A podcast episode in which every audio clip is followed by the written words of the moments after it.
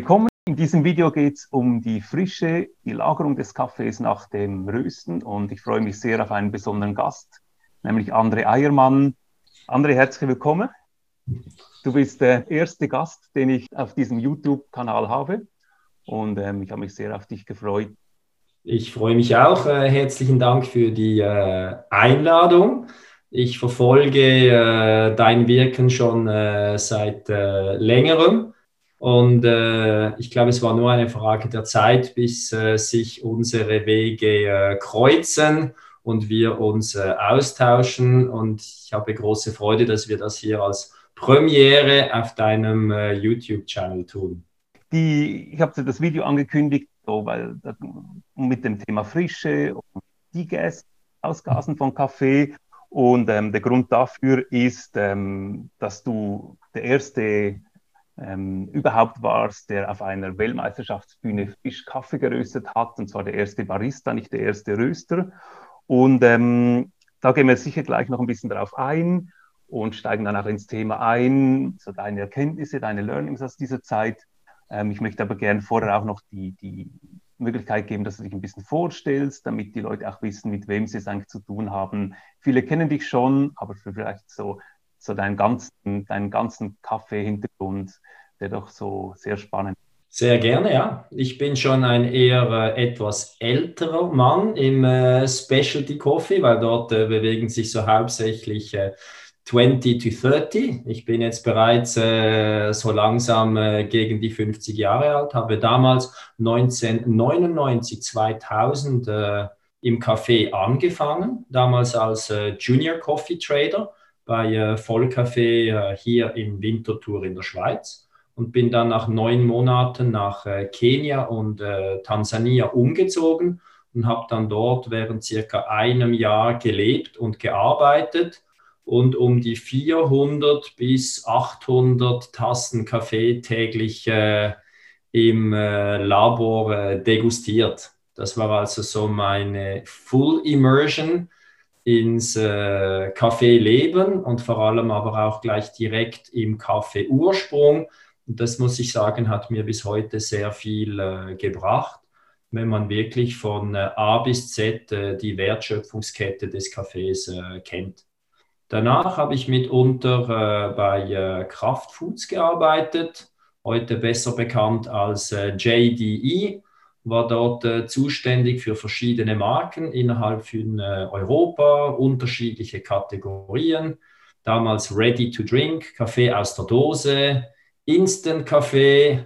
Und äh, in den letzten sieben Jahren war ich bei IMCC tätig. Dort habe ich unter anderem äh, eine Kaffeeakademie gegründet, habe eine Spezialitäten-Kaffee-Linie lanciert ich war eigentlich in diesen sieben Jahren Marketingdirektor, aber äh, bin dann äh, etwas abgedriftet, habe äh, an Meisterschaften teilgenommen, habe 2017 die Schweizer Barista-Meisterschaft gewonnen, bin dann äh, nach äh, Seoul und habe an der Weltmeisterschaft, äh, wie du es angesprochen hast, als erster auf der Bühne geröstet und im Anschluss, weil ich es einfach so spannend fand, während diesen sechs Monaten zu forschen und mehr über die Extraktion äh, zu erfahren, habe ich auch noch äh, zusammen mit der ZHAW, also mit der äh, Uni in äh, Zürich, eine Zusammenarbeit gefunden. Und wir haben gerade vor äh, zwei, drei Wochen eine wissenschaftliche Studie publiziert über Kaffeeextraktion allerdings auch dort äh, im Kapselbereich, also im kommerziellen Bereich. Aber jetzt werde ich dann äh, die Seiten definitiv wechseln und äh, nach Australien ziehen und dort äh, mich wirklich komplett der äh, Specialty Coffee Szene widmen.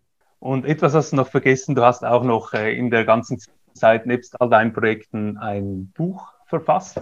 Das stimmt. Ich habe tatsächlich noch die Zeit gefunden äh, und äh, ein Buch äh, geschrieben, das heißt äh, Inspire und äh, Get Inspired, weil äh, ich in meiner beruflichen Kaffeekarriere einfach tolle Menschen kennengelernt habe, mich austauschen durfte, den Vorteil hatte, wirklich auch für große Firmen zu arbeiten die wirklich über viele finanzielle Mittel verfügten.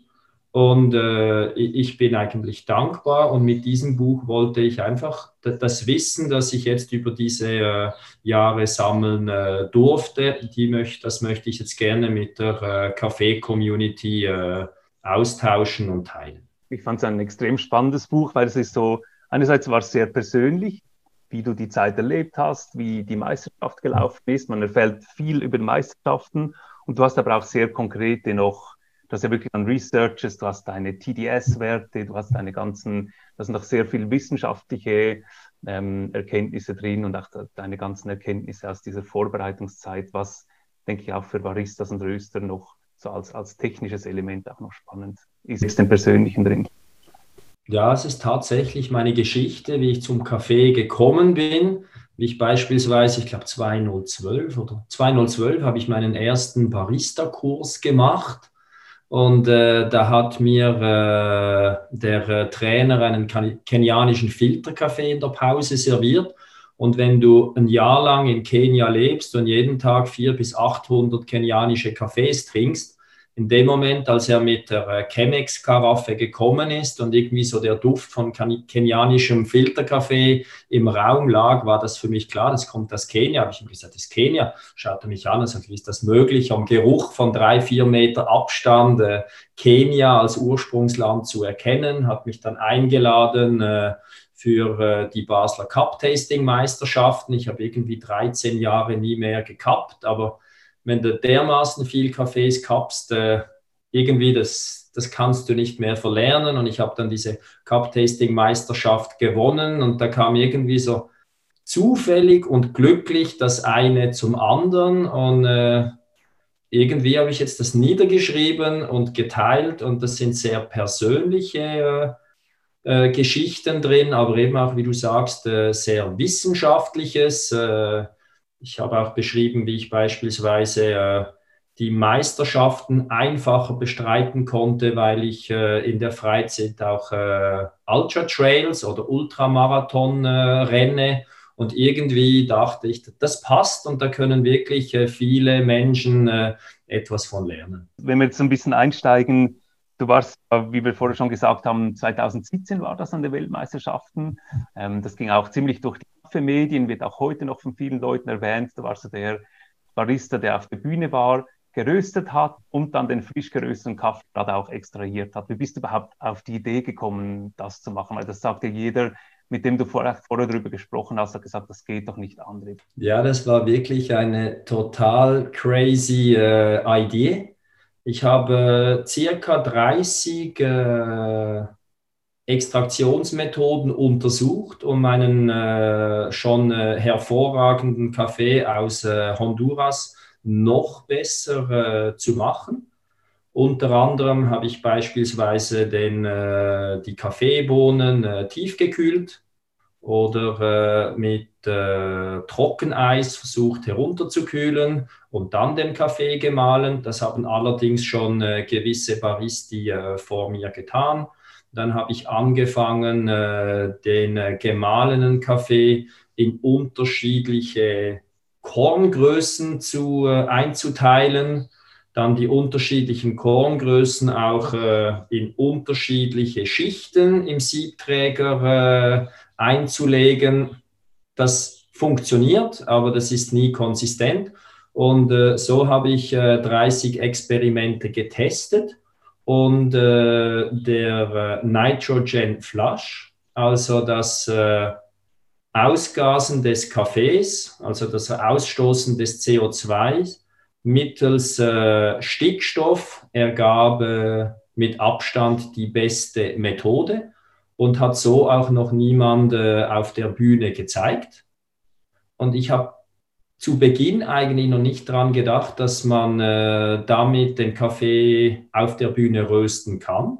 Ich habe damals mit meinem Trainer, mit äh, Hidenori Isaki, den Kaffee äh, degustiert und ich habe ihm den gleichen Kaffee einmal mit und einmal ohne Nitrogen Flush äh, serviert und äh, er ist rumgesprungen wie ein kleines äh, Kind an Weihnachten, als er den Unterschied äh, geschmeckt hat. Und nebendran hat ein Freund von mir einen Röstkurs gegeben und gesagt, äh, warte einen Moment, ich habe gerade Kaffee frisch geröstet. eigentlich müssten wir länger warten, aber wenn das funktioniert, können wir ihn ja vielleicht äh, mit Stickstoff gleich äh, ausgasen, haben das probiert und so ist eigentlich äh, innerhalb von wenigen Minuten die Idee Nitrogen Flush, aber auch frisch rösten geboren. Und per Zufall äh, stand dann auch noch ein Ikawa-Röster äh, gleich neben uns. Und wir haben den Röster zu dritt angeschaut und keiner hat was gesagt aber uns allen war klar, was wir äh, an den Weltmeisterschaften äh, zeigen möchten. Wenn wir so ein bisschen vielleicht noch konkretisieren, du hast jetzt über den Geschmack gesprochen, du bist noch nicht so darauf eingegangen, was, was ihr dann erlebt habt, als ihr diesen frisch gerösteten Kaffee mit Nitrogen extrahiert habt. Was ist denn so, wenn du es vielleicht ein bisschen konkreter noch machen kannst? Was hat es überhaupt dir gebracht, frisch zu rösten und diesen frischen Kaffee zu servieren? Normalerweise, wenn man, äh, oder beginnen wir beim äh, Rohkaffee, beim grünen Kaffee, dann hat der ja eigentlich kein CO2. Erst durch den Röstprozess entwickelt sich in der Bohne dann äh, das CO2 und äh, dieses CO2 verhindert eigentlich eine gleichmäßige Extraktion. Die meisten Barista kennen das, wenn man den Kaffee frisch röstet muss man für die Espresso-Extraktion in der Regel so eine bis zwei Wochen warten, bis man dann Kaffee konsistent äh, extrahieren kann und auch dieses CO2 dann nicht irgendwie äh, einen unangenehmen Geschmack äh, im Abgang äh, im äh, Mund hinterlässt. Gleichzeitig, äh, wenn wir das CO2 entgasen lassen, haben wir das Problem, dass auch verschiedene volatile äh, chemische Verbindungen entweichen, weil wir die, und die hätten wir eigentlich gerne noch im Kaffee drin, aber die können wir einfach nie äh, schmecken, weil wir den Kaffee immer zuerst entgasen lassen müssen. Und von dem her kann man mit dem Nitrogen Flush jetzt plötzlich äh, super frisch gerösteten Kaffee extrahieren und hat dann aber auch Flavors, also Geschmäcker in der Tasse, die man normalerweise nicht hat, weil man zwei bis drei Wochen warten muss, um den Kaffee zu extrahieren. In meiner äh, Präsentation habe ich damals von der sogenannten äh, Ultimate Freshness gesprochen und vor allem beim Signature Drink äh, den Flavor äh, Orange rausgestrichen das war wirklich auch so einer dieser Flavors, wenn man den Kaffee geröstet hat und dann im Cupping äh, ein paar Stunden später äh, degustiert hat, dann war der immer noch sehr präsent. Aber hätte man den gleichen Kaffee ein, zwei Wochen ausgasen lassen, dann wäre so diese frische, saftige Orange eine Aprikose oder Nektarine geworden was auch wunderbar ist, aber äh, ich wollte wirklich äh, so diese absolut super frischen Orangenaromen äh, den vier Jurymitgliedern äh, präsentieren. Weißt du ein bisschen, woran das liegt, dass du die Bestandteile behalten hast ähm, nach der Nitrogen, äh, ähm, welche eigentlich verloren gehen, wenn du, wenn du länger warten würdest?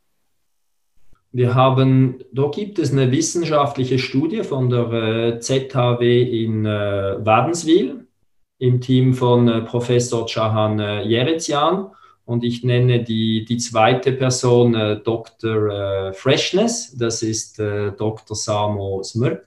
Und äh, sie haben eine Studie veröffentlicht über das Entgasen von Kaffee. Mhm.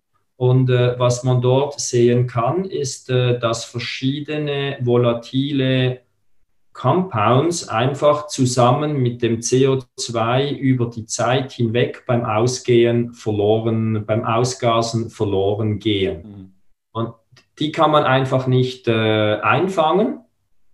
Und das CO2 äh, wird von vielen Baristi eigentlich als äh, etwas Böses dargestellt, weil man muss warten, bis es ausgast, weil man sonst einen Kaffee nicht extrahieren kann. Auf der anderen Seite, du hast das Thema Oxidation angesprochen, der positive Effekt vom CO2 ist, äh, solange CO2 äh, um die Kaffeebohne ist, kann sich dort äh, weniger äh, Sauerstoff ansammeln. Dementsprechend äh, beginnt dort der oxidative Prozess etwas äh, später. Und ich habe einfach äh, nicht warten müssen und dementsprechend hatte ich alle frischen Aromen noch drin und definitiv äh, nur einen sehr geringen äh, oxidativen Effekt. Mhm.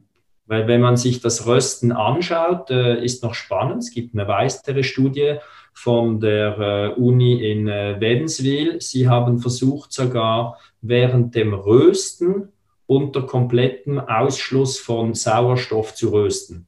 Weil im Prinzip auch schon während des Röstprozesses kommt ja die Kaffeebohne mit Sauerstoff in Kontakt. Sprich, dann beginnt eigentlich auch schon ein oxidativer Prozess.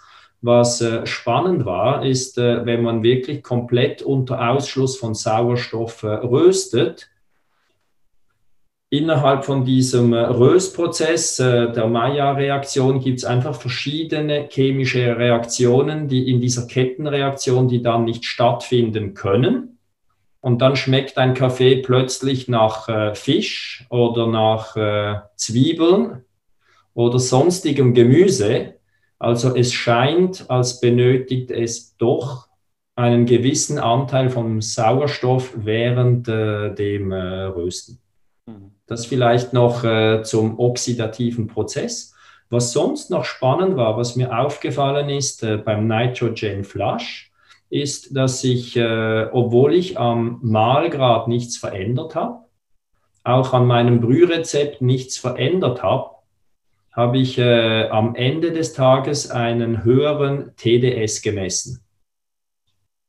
Wenn ich den Brew Ratio gleich lasse, den gleichen TDS messe, heißt das nichts anderes, dass ich auch äh, eine höhere Ausbeute aus dem Kaffee äh, erzielt habe. Der Kaffee hat spannenderweise dementsprechend auch einen kräftigeren Körper gehabt. Er war auch äh, cremiger und weil diese äh, Carbonic äh, Acid, wie sagt man das auf Deutsch, äh, die Kohlensäure, die, weil die dort nicht äh, so äh, kräftig spürbar war, hatte der Kaffee auch eine deutlichere, süßere Note. Und wenn man sich dann das Core-Sheet anschaut für die Barista-Weltmeisterschaften, wenn du einen kräftigeren Körper erzielen kannst, wirst du automatisch höher bewertet. Süße ist etwas, was äh, definitiv im Kaffee äh, gesucht ist. Also auch dort äh, wirst du entsprechend äh, höher bewertet. Und wenn du natürlich äh, einen Flavor herausarbeiten kannst und genau begründen kannst, warum jetzt genau dieser Flavor in der Tasse gelandet ist und die äh, Sensoriker den dann auch äh, wahrnehmen, dann hast du entsprechend einen äh, super hohen Score erzielt. Diese Zugabe von Stickstoff kennt man ja auch in der Kapselkaffeeproduktion. Ist es auch mit ein Grund, warum das dort verwendet wird? Dort, dort sind ja die, die Mengen an Kaffeemehl in der Regel ein bisschen kleiner als die, die man zu Hause einen Siebträger reingibt für einen, für einen Espresso. Ganz genau. Wir haben ja vor drei, vier Wochen eine wissenschaftliche Studie zum äh, Kapselkaffee äh, publiziert und spannenderweise kam die Idee für diesen Nitrogen Flush eben genau von der äh, Kapselkaffee-Technologie.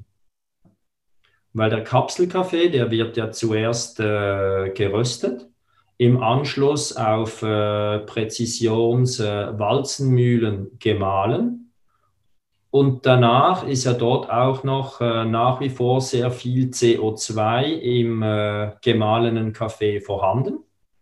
Und würde man diesen Kaffee jetzt äh, sofort in eine Kapsel abfüllen und diese verschließen, dann wäre der dort äh, zu viel CO2 drin und äh, die Kapsel würde unter Umständen äh, explodieren oder einfach aufgehen. Und wenn sie dies nicht äh, tun würde und man würde die Kapsel, den Kapselkaffee versuchen zu extrahieren, würde das nicht funktionieren, aus dem gleichen Grund, wie man zu frischen Kaffee auch auf einem Siebträger äh, nicht gut äh, extrahieren kann. Das wird komplett äh, ungleichmäßig sein. Und äh, darum gibt es in jeder Kapselkaffeeproduktion riesengroße Tanks, Dort füllt man dann von oben den gemahlenen Kaffee ein und äh, von allen Seiten auf unterschiedlichen Höhen wird dann dort äh, Stickstoff zugeführt und dieses Stickstoff presst dann quasi das CO2 äh, heraus. Und nachdem äh, der Kaffee äh, optimal entgast ist, wird er dann äh, abgefüllt.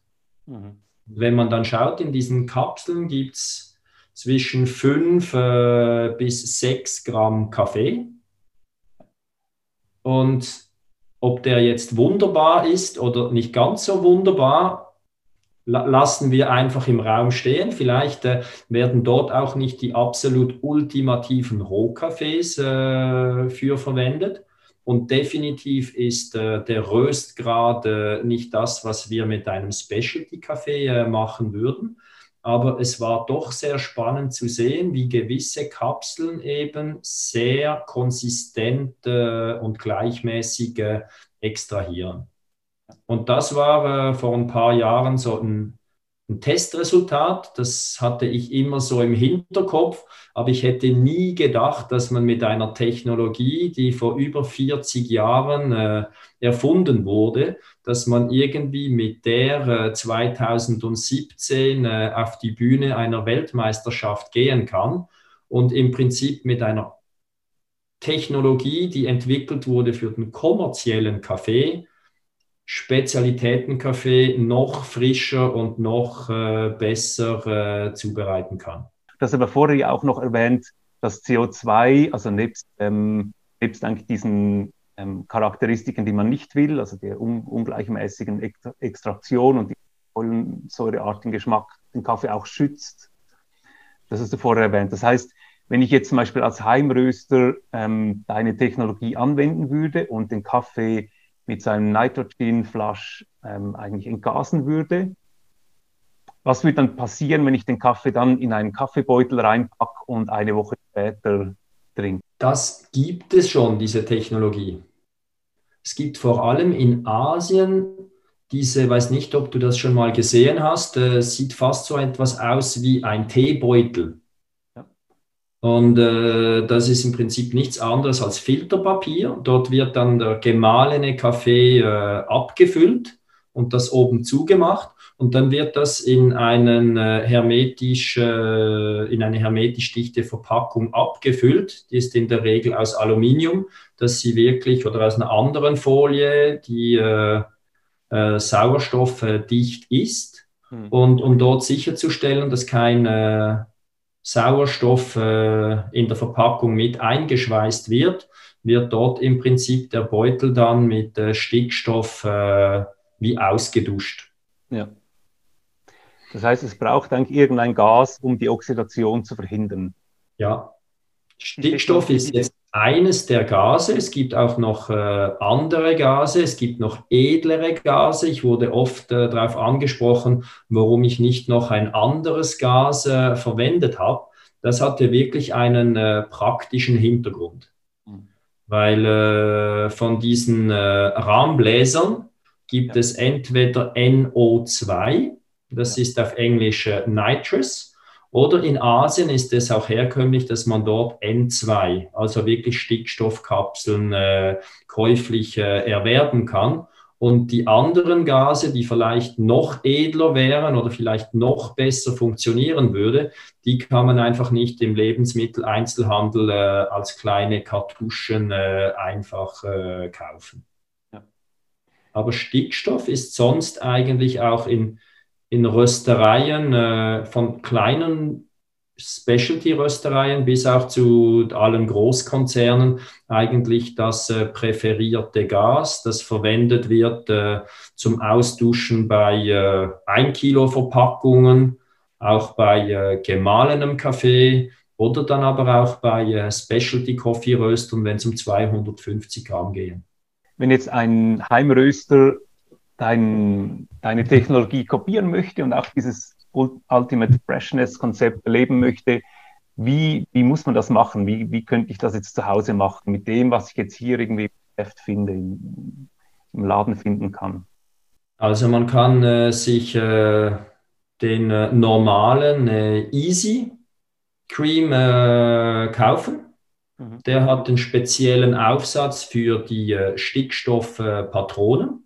Und das ist im Prinzip ein Behälter, der ist äh, für äh, 5 Deziliter äh, normalerweise Flüssigkeit gedacht, eben als Rahmenbläser äh, und nicht äh, für Kaffee. Aber dort kann man dann entsprechend äh, eine doppelte Dosis, also 20 Gramm oder 40 Gramm, 60 oder auch 100 Gramm Kaffee äh, gemahlen entsprechend äh, einfüllen, dann äh, zuschließen und dann äh, entsprechend äh, diesen Rahmenbläser mit äh, einer Kartusche Stickstoff befüllen und im Anschluss dann den Knopf betätigen, so dass das CO2 und auch das den, auch der Stickstoff entsprechend dann ausgasen können und dann kann man den Kaffee äh, sofort äh, für die Extraktion äh, verwenden. Was spannend ist, ich habe an der Weltmeisterschaft dies für äh, Espresso getan. Es gibt auch einen äh, indonesischen äh, Meister, Aeropress-Meister, der ist mit dieser Technologie nach Melbourne an die Aeropress-Weltmeisterschaft gegangen und äh, ist dort bis ins äh, Halbfinale gekommen. Und es gibt auch äh, verschiedene Brewers, die mit dieser Technologie dann äh, angetreten sind. Und äh, einige davon kamen sehr weit. Ja. Was schwierig ist, was man berücksichtigen muss, ist, wenn man den Kaffee frisch röstet, muss man wirklich sicherstellen, dass die Bohnen vor dem Mahlen wirklich gut ausgekühlt sind. Ansonsten, wenn die Bohnen noch äh, warm sind, dann und man würde den Kaffee dann sofort nach dem Rösten äh, mahlen, dann hätten wir einfach nicht einen genügend hohen Anteil von diesen ganz feinen äh, Partikeln und dementsprechend äh, hat der hätte der Kaffee als Espresso dann zu wenig äh, Körper, eher äh, wässrig und äh, die Süße fehlt und auch die Intensität äh, der Flavors. Das war dann wahrscheinlich für dich eine große Herausforderung an den Meisterschaften. Ja, wir mussten ja nicht nur, normalerweise sind 15 Minuten ja nicht genügend oder schon etwas knapp berechnet, um die vier Espressi die vier Milchmischgetränke und die vier Signature Drink zu servieren.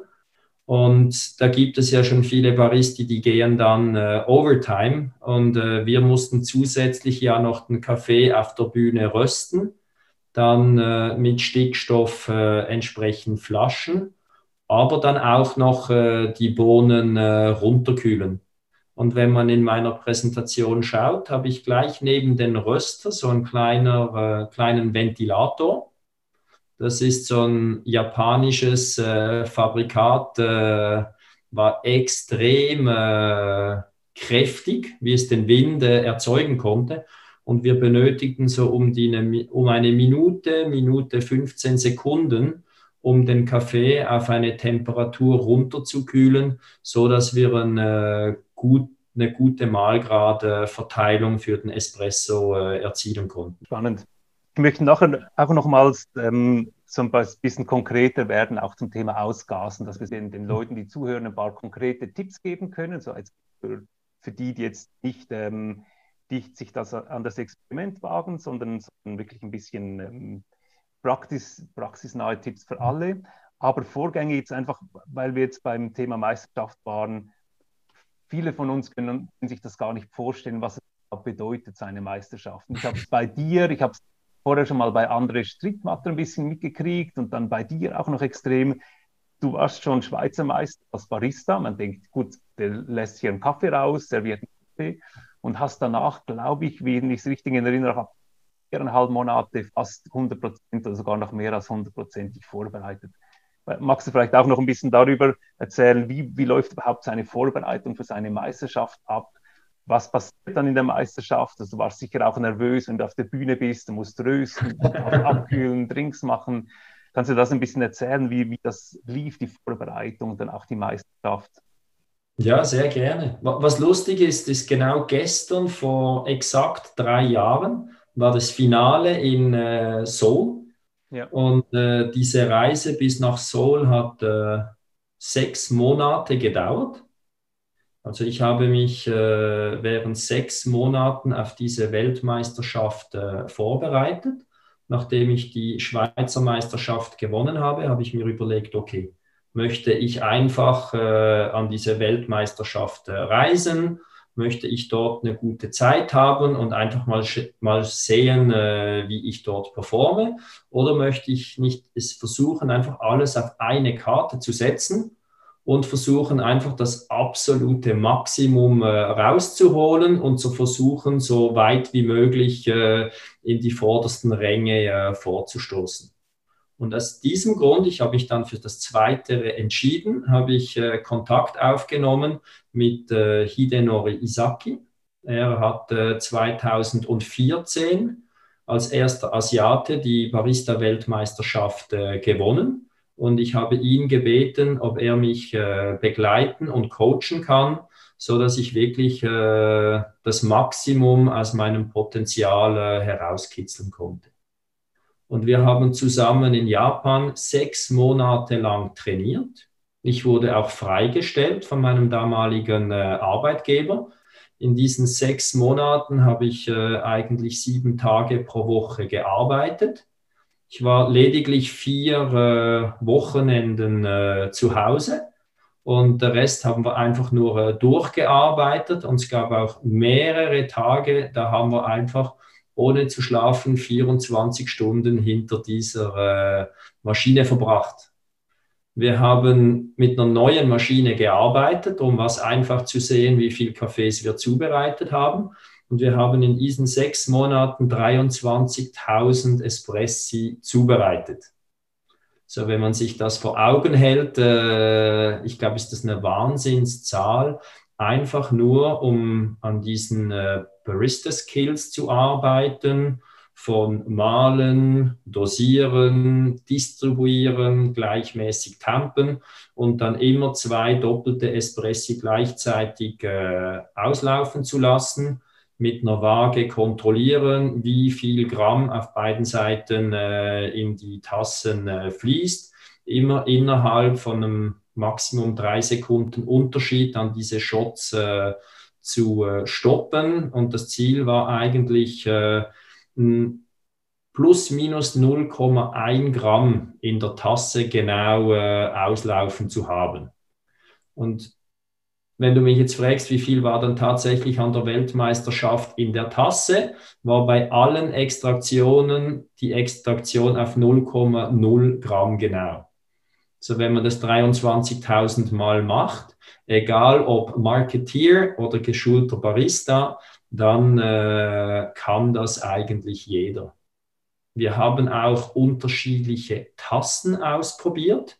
Es gibt ja jetzt äh, unterschiedliche Studien zum Thema Multisensory äh, Experience. Und da hat man festgestellt, dass unter anderem die Tassenfarbe, die Tassenform, die Oberflächenstruktur der Tasse auch einen äh, wichtigen äh, Einfluss hat, wie die Sensoriker dann äh, die Kaffeequalität bewerten. Darum haben wir dort auch äh, viele unterschiedliche Tasten ausprobiert. Wir haben äh, verschiedene Milchsorten ausprobiert, weil jeder Kaffee funktioniert anders. Mit gewissen Milchsorten funktioniert der eine Kaffee hervorragend, mit einer anderen vielleicht überhaupt gar nicht. Und das war wirklich noch spannend in Japan, weil ich kann kein Japanisch. Von dem her war das wirklich ein komplettes äh, Blind Tasting, weil ich keine Ahnung hatte, was ich da für Milchsorten vor mir habe.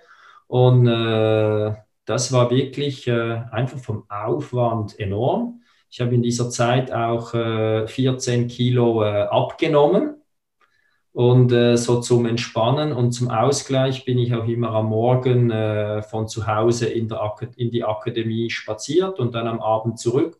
Und insgesamt habe ich während diesen sechs Monaten äh, circa eineinhalbtausend Kilometer zu Fuß äh, zurückgelegt und habe während dieser Zeit auch Coffee-Podcasts gehört und versucht mich dort wirklich auf dem aktuellsten Stand äh, der Kaffeewissenschaft äh, zu halten.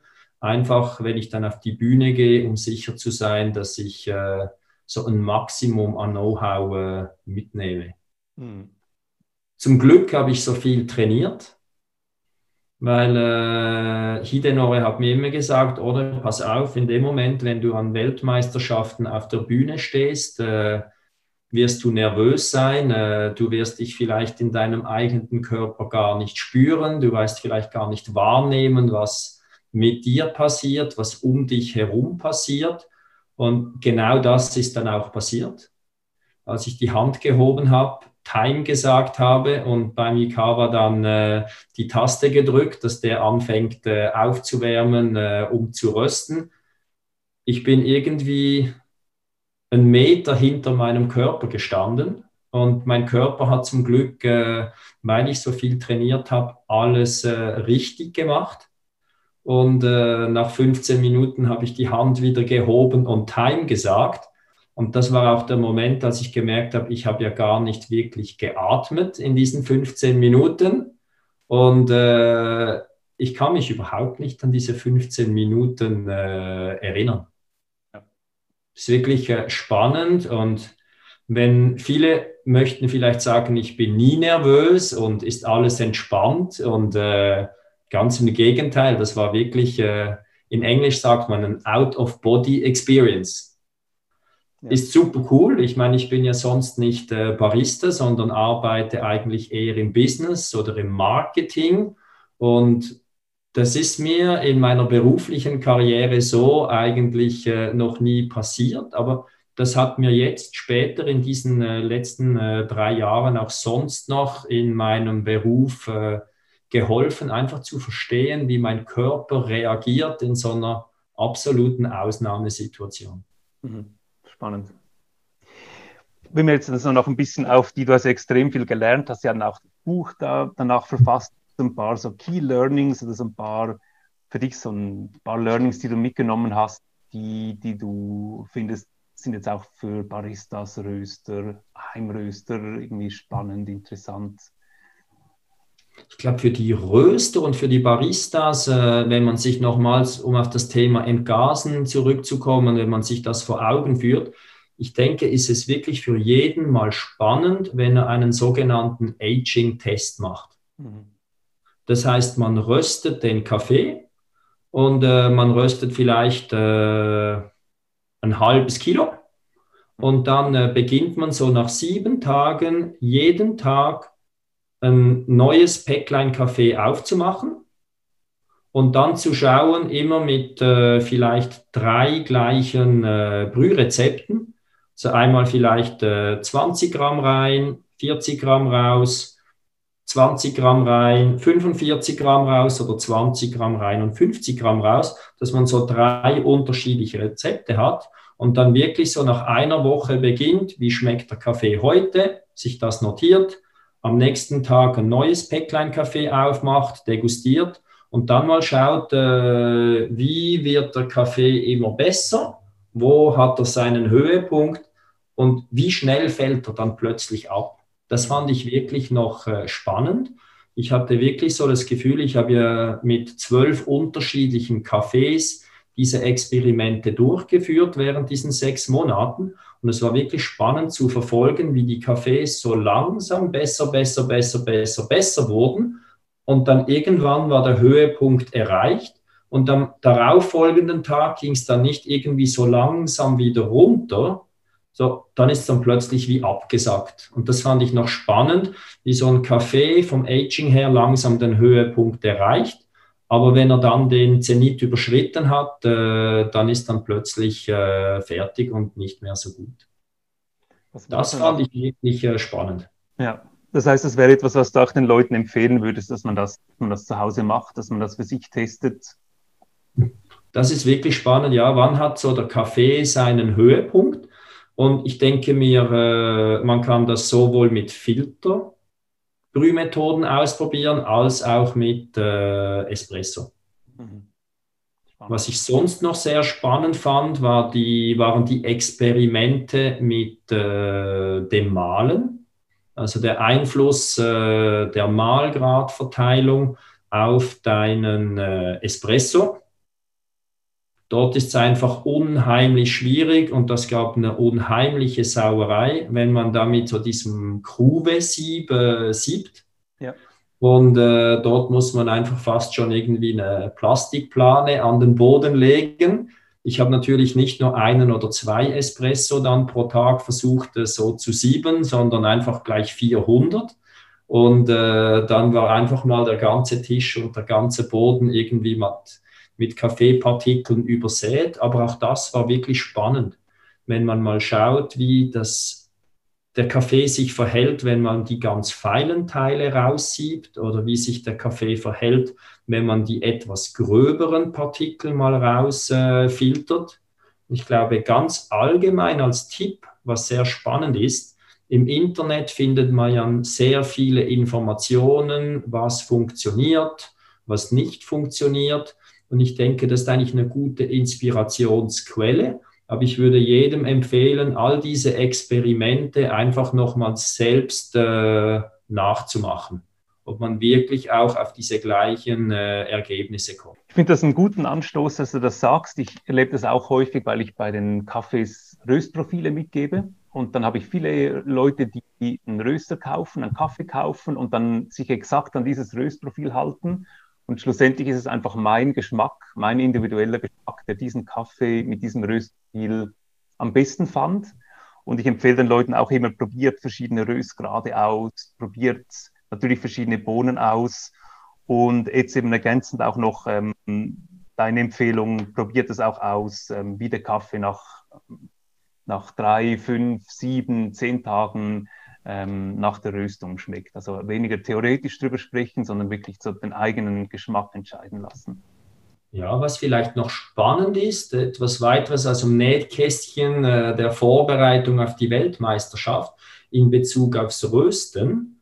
Wir hatten ja einen Spezialitätencafé aus äh, Honduras. Mhm. Die Farm hieß äh, Finca El Puente. Die Varietät war ein Geisha. Und äh, als wir uns den Kaffee angeschaut haben, der war eigentlich auch schon vorsortiert. Wir haben ihn trotzdem noch ein weiteres Mal sortiert und in drei äh, Gruppen von Bohnengrößen eingeteilt. Wir haben alle Bohnengrößen über einem Screen von 19 raussortiert und wir haben alle Bohnengrößen unter 17 aussortiert. Und für die Weltmeisterschaften haben wir dann ausschließlich die Bohnengröße 17 und äh, 18 genommen. Und vielleicht ist das auch noch spannend mal für die Heimröster, dass sie mal äh, ein äh, Rohkaffee-Muster äh, nehmen und dann wirklich, äh, ich stelle mir mal vor, beispielsweise auf einem Ikawa mit 50 Gramm, da kann man, wenn man ein äh, Muster hat von äh, 300, 400 Gramm, kann man sich das mal einteilen und in drei Gruppen aufteilen, dass man die, den gleichen Kaffee, aber die äh, verschiedenen Bohnengrößen separat röstet und sich dann mal anschaut, äh, wie diese unterschiedlichen Bohnengrößen anders im äh, Röster reagieren. Das ist sicher für die, die Freaks unter den Heimröstern äh, eine spannende Übung. Die, die mich gut kennen, die wissen, das war das Konzept meiner äh, Schweizer Meisterschaftsperformance. Da habe ich ja einen äh, äthiopischen Kaffee genommen und in drei äh, Bohnengrößen Gruppen unterteilt. Die kleinsten Bohnen hatten die kräftigste Säure. Die größten Bohnen waren weniger komplex, aber hatten dafür äh, einen kräftigeren Körper. Und die mittelgroßen Bohnen waren eigentlich die, die das ausbalancierteste Ergebnis ergaben. Darum habe ich äh, die mittleren Bohnen für meinen Espresso verwendet, die größten Bohnen wegen dem kräftigen Körper für das Milchmischgetränk und äh, die kleinsten Bohnen mit der äh, fast schon aggressiven Säure für meinen äh, Signature Drink, weil ich dort diese Säure mit einer äh, selber gemachten Aprikosenkonfitüre äh, ausbalancieren konnte. Und es ist spannend, wenn man die Bohnen dann unterschied, Bohnengrößen dann separat röstet und dann gleich nebeneinander äh, verkosten kann, so dass man wirklich diese feinen Nuancen gleich selbst äh, rausschmecken kann. Das werde ich äh, jetzt auch gleich machen. das, das finde ich sehr spannend. Das habe ich noch nicht gemacht mit, mit einem von unseren Kaffees und das werde ich jetzt auf jeden Fall gleich mal probieren. Also die zu screenen nach Größe und dann ähm, nach unterschiedlichen Screens homogen rösten und gegeneinander vergleichen. Das ist sehr spannend. Das ist ein Konzept, das kommt aus Kenia. Das habe ich damals äh, gelernt, weil in Kenia werden die Kaffeebohnen ja nach äh, Bohnengröße verkauft. Mhm. Und dort ist das normal und von dem her kannte ich dort die Unterschiede, weil dann hast du auf dem äh, Cupping Table im äh, Labor, hast du irgendwo ganz am Anfang die ganz großen Bohnen und dann äh, vielleicht so 20 Muster später kommen dann die kleineren Bohnen, aber von der gleichen Washing Station und dann denkst du irgendwann, weiter vorne hat das doch doch ein Café, die waren ähnlich. Und dann schaust du im äh, Auktionskatalog und dann siehst du, ja, am Anfang waren die großen, die Doppel-A und später kamen dann äh, die kleineren Bohnen, die A, aber von der gleichen Washing Station. Und dann hast du die nebeneinander gelegt und dann gleichzeitig äh, degustiert. Und äh, wenn du keine Übung hast, irgendwie die Unterschiede 20 Tasten später rauszufinden, ist unmöglich. Hm. Aber wenn du jeden Tag 800 Kaffees degustiert, irgendwann äh, kriegst du es hin. Und wenn du dir dann diese zwei Kaffees nebeneinander stellst, dann findest du eben solche äh, spannende äh, Unterschiede. Und was vielleicht hier noch spannend ist, das Thema Peaberries. Ja. Da gibt es ja so einen riesen Mythos, wie großartig, dass die besser sind. Vielleicht ist mal spannend, äh, dass man auch dort unterschiedliche Größen und dann auch die gleichen P-Berries nebeneinander legt. Ich glaube, es gibt spannende Ergebnisse, ob die P-Berries denn immer tausendmal besser sind äh, oder vielleicht ist das eher etwas mehr Marketing, äh, lasse ich die Zuhörer selbst entscheiden. Gut, jetzt, jetzt haben die Zuhörer schon ein paar Hausaufgaben.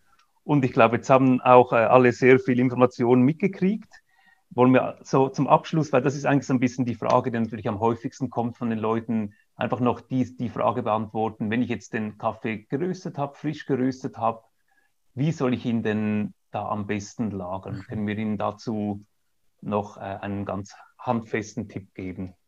Wie man den Kaffee am besten verpackt. Mhm, genau. Wir haben den Kaffee für äh, die Weltmeisterschaft nach äh, zwölf Stunden abgepackt. Wir haben ihn einfach eine gewisse Zeit äh, entgasen lassen und danach haben wir ihn äh, in eine Verpackung abgepackt, die auch eine äh, Folie, also eine Aluminiumfolie beinhaltete. Und gleichzeitig haben wir dann noch, äh, in Asien ist das sehr äh, weit verbreitet, so diese kleinen Sachets, die dann die Feuchtigkeit und den Sauerstoff noch äh, aufnehmen. Ja. Dementsprechend haben wir dort auch noch so einen Scavenger in die Verpackung eingegeben und dann zugemacht. Und dann war der Kaffee eigentlich perfekt verpackt.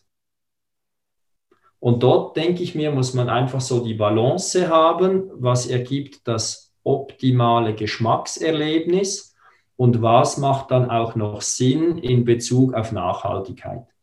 Ja. Ich denke mittlerweile, mittlerweile gibt es sehr viele Verpackungen, die sind vielleicht nicht ganz so gut, wie wenn da noch eine Aluminiumfolie drin ist, aber dafür sind die dann äh, einfacher zu entsorgen oder äh, besser für die Umwelt. Ich denke, dort äh, muss jeder für sich den äh, Trade-off äh, finden.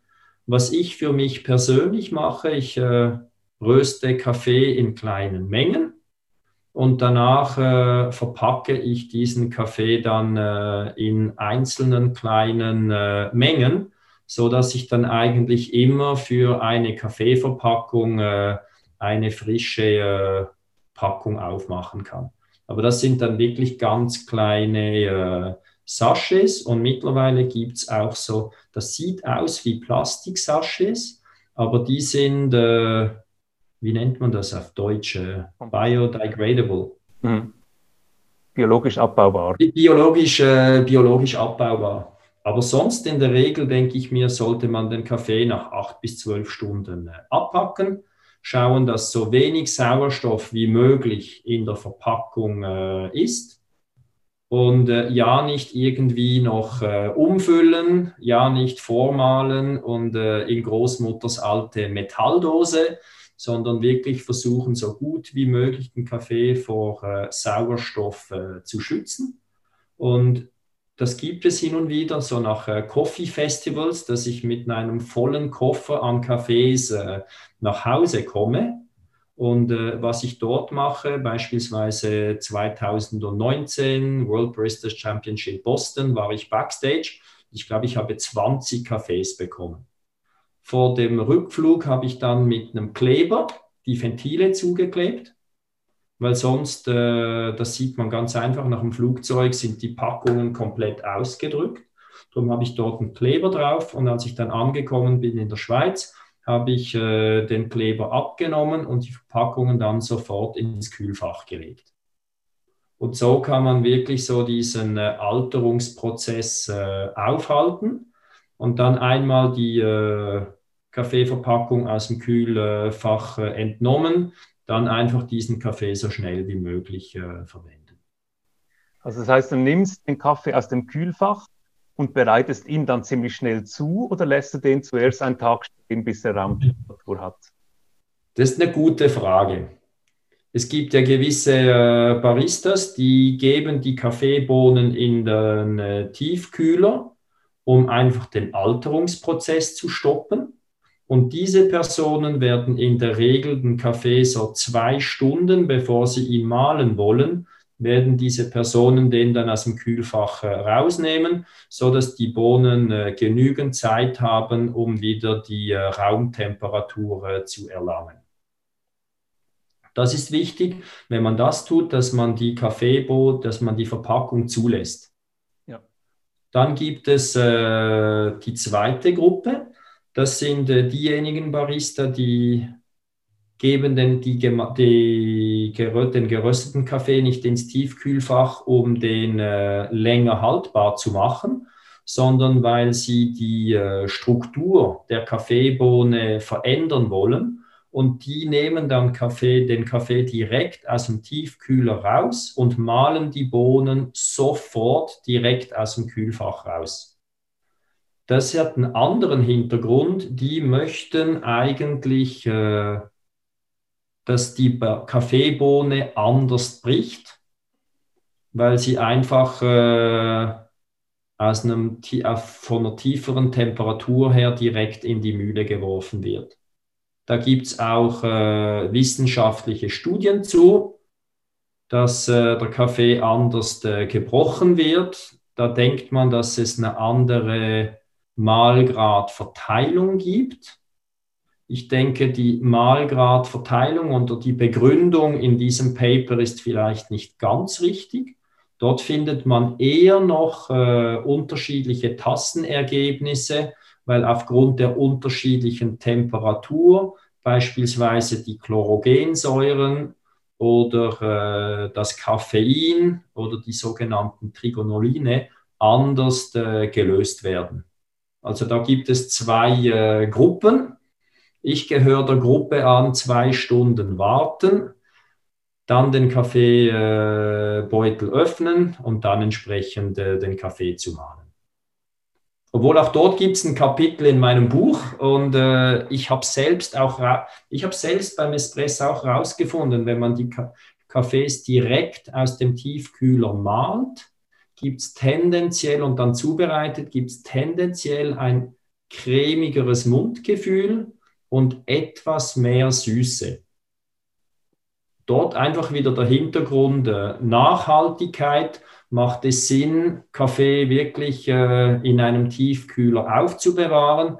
Wenn der Tiefkühler eh schon dort ist und noch etwas Platz hat, denke ich, ist kein Problem aber irgendwie nur für seinen Kaffee jetzt eine Tiefkühltruhe zu kaufen, aus Nachhaltigkeit macht das wahrscheinlich weniger Sinn. Danke dir für all diese spannenden Inputs. Ich glaube, ich könnte jetzt, glaube ich, noch äh, drei Stunden mit dir weiter diskutieren. Was ich so ein bisschen noch als Learning mitnehme, ist auch, ähm, also es gibt sehr viele Studien zu Kaffee inzwischen. Es gibt auch noch vieles, was man noch nicht in Studien erhoben hat.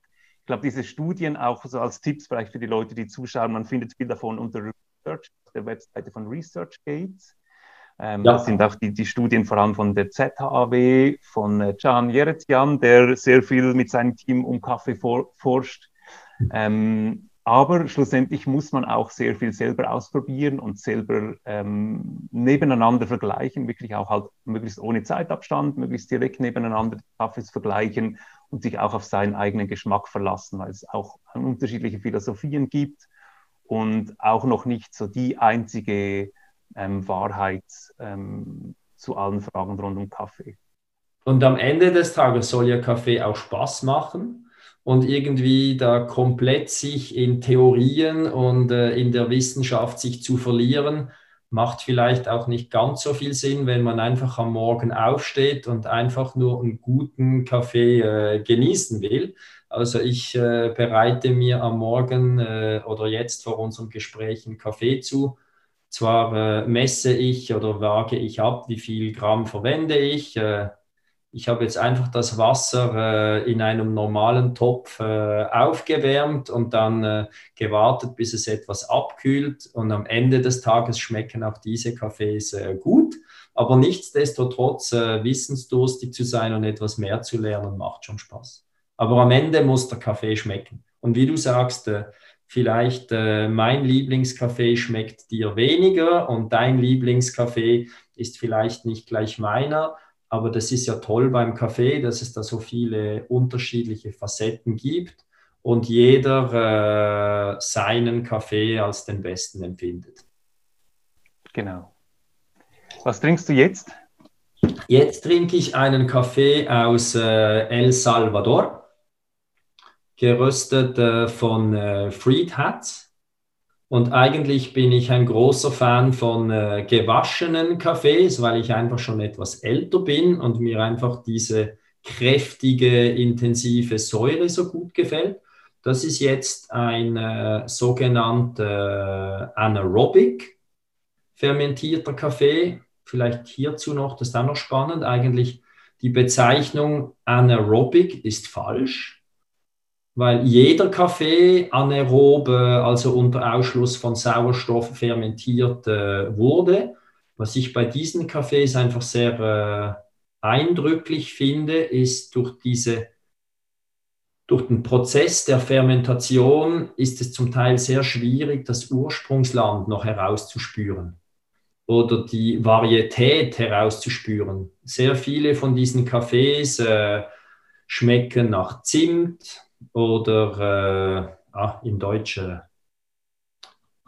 Ingwer ja. oder äh, so nach Kakaonips oder äh, Ananas.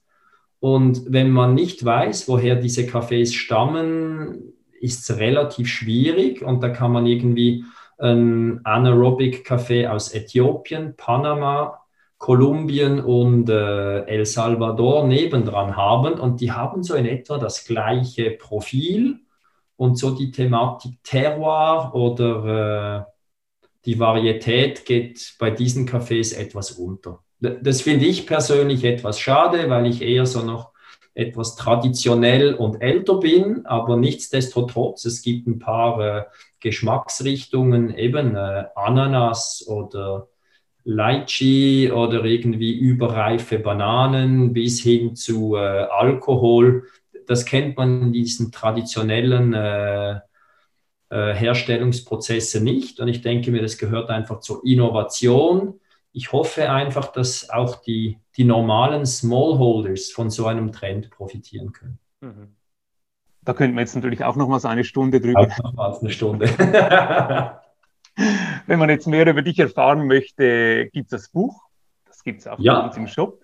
Wo kann man dir, weil du, du postest auch, bist auch sehr aktiv ähm, digital, wo und wie kann man mehr über dich erfahren? Kann man dir folgen? Ja, man kann mir entweder auf äh, Facebook unter meinem Namen oder äh, auf meinem äh, Instagram-Account äh, folgen. Dort teile ich eigentlich äh, komplett mein äh, Kaffeeleben. Also wer wissen möchte, welchen Kaffee ich jetzt gerade getrunken habe, der kann das dort nachlesen. Man sieht auch, dass ich glaube am Montag äh, 250 Gramm äh, kenianischen Filterkaffee am Stück getrunken habe und dann einen Kollegen äh, in einem Coffeeshop in Zürich getroffen habe und dann gleich dort noch weitergemacht habe mit kenianischem Espresso und äh, kenianischem äh, Flat White.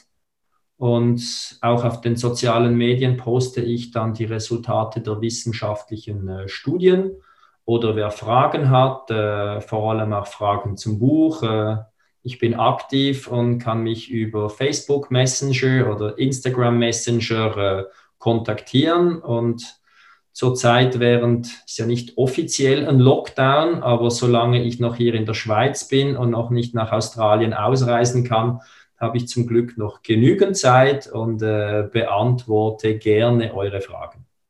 Super. André, herzlichen Dank für das Gespräch. War super spannend.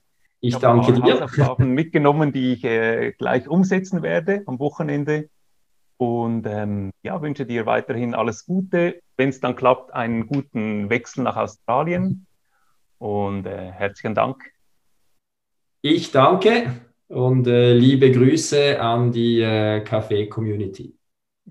Ich hoffe, das Video hat euch geholfen. Wenn ihr mehr wissen wollt über Rösten, schaut auch die anderen Videos an in diesem Kanal. Abonniert den Kanal. Wir posten jetzt regelmäßig Videos, kürzere oder längere zu Rösten, Rohkaffeebohnen, Röstmaschinen. Und wenn ihr spezifische Fragen habt, da kommt jederzeit sehr gerne auf mich zu. Ihr findet meinen Kontakt unter roastrevels.com.